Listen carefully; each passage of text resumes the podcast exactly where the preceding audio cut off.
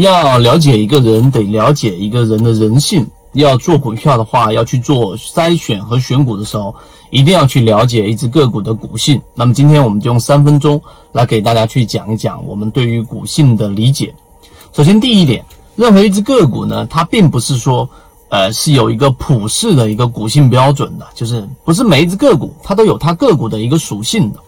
大部分的个股就是我们像人群一样，可能百分之八十或者百分之九十的人，他都是没有特别的性格的，因为社会让他们同质化。那么个股同样也是，可能有百分之八十或者百分之九十以上的个股，它其实是没有什么所谓股性可言的。或者我换一个说法，你可以把所有的股票分为有股性的和没股性的，所以没股性的占的是大部分的这一种属性。这是第一点，我们的理解。第二点，判断股性上有一些技巧。第二个，我们来说一说成交量，也就是当一只个股如果它出现了上窜下跳，我想到股性，我可能第一时间想到就是一定是波动率很大吗？振幅很大吗？但这里面要注意一个，当一只个股如果出现大幅的波动的情况之下，它没有量能放出来的情况之下，那么这样的个股大概率就是我们所说的控盘的庄股。所以庄股一定要小心。如果你对于控盘的个股并不了解，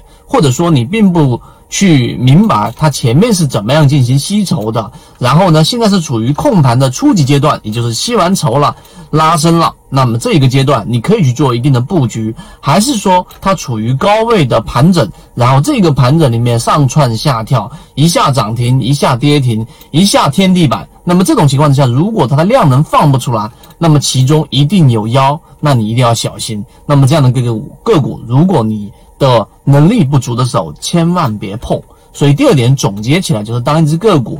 它的振幅很大、很活跃，看似很活跃，但是没有量能的情况之下，那么你不要轻易的参与。那背后的逻辑是什么呢？就是任何一只个股啊，它如果说是良性的上涨，它其中的这种交易有买有卖。必然有分歧，那有人卖出，有人买入，那么这种情况之下，它才是健康的。而如果只是单方面的这个缩量，那极有可能是他自己本身冒着风险来进行对倒。那么一旦进去，你可能啊，给你反应的时间就会很少。这是第二点我们要去说的。第三点，就是我们去看缠论的时候啊。有给大家去强调过，缠论里面除了我们说的动能，除了我们说的背驰以外，有一个大家很容易忽视的，就是顶底分型。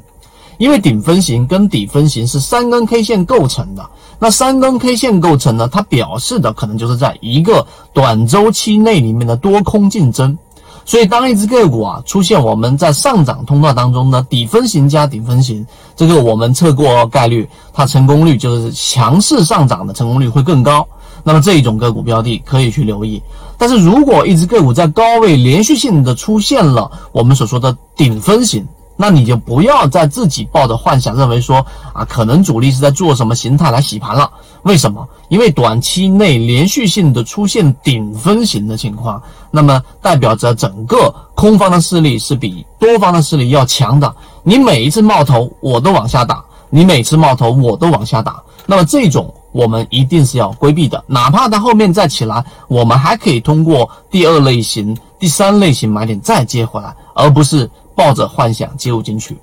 所以今天三分钟给大家去讲一讲股性，希望对大家来说有所帮助。那更多关于股性的，我们会有完整版的视频，可以连续管理员，然后呢去获取到我们缠论里面的。刚刚我讲的只是交易系统当中很小的一部分。我们一直秉持着授人以鱼不如授人以渔的理念，给所有的股民提供一个进化学习的一个平台。欢迎大家添加我的个人微信号 KDJ 四四四二，进入到我们的圈子，学习所有的完整版视频和图文操作细节，和你一起终身进化。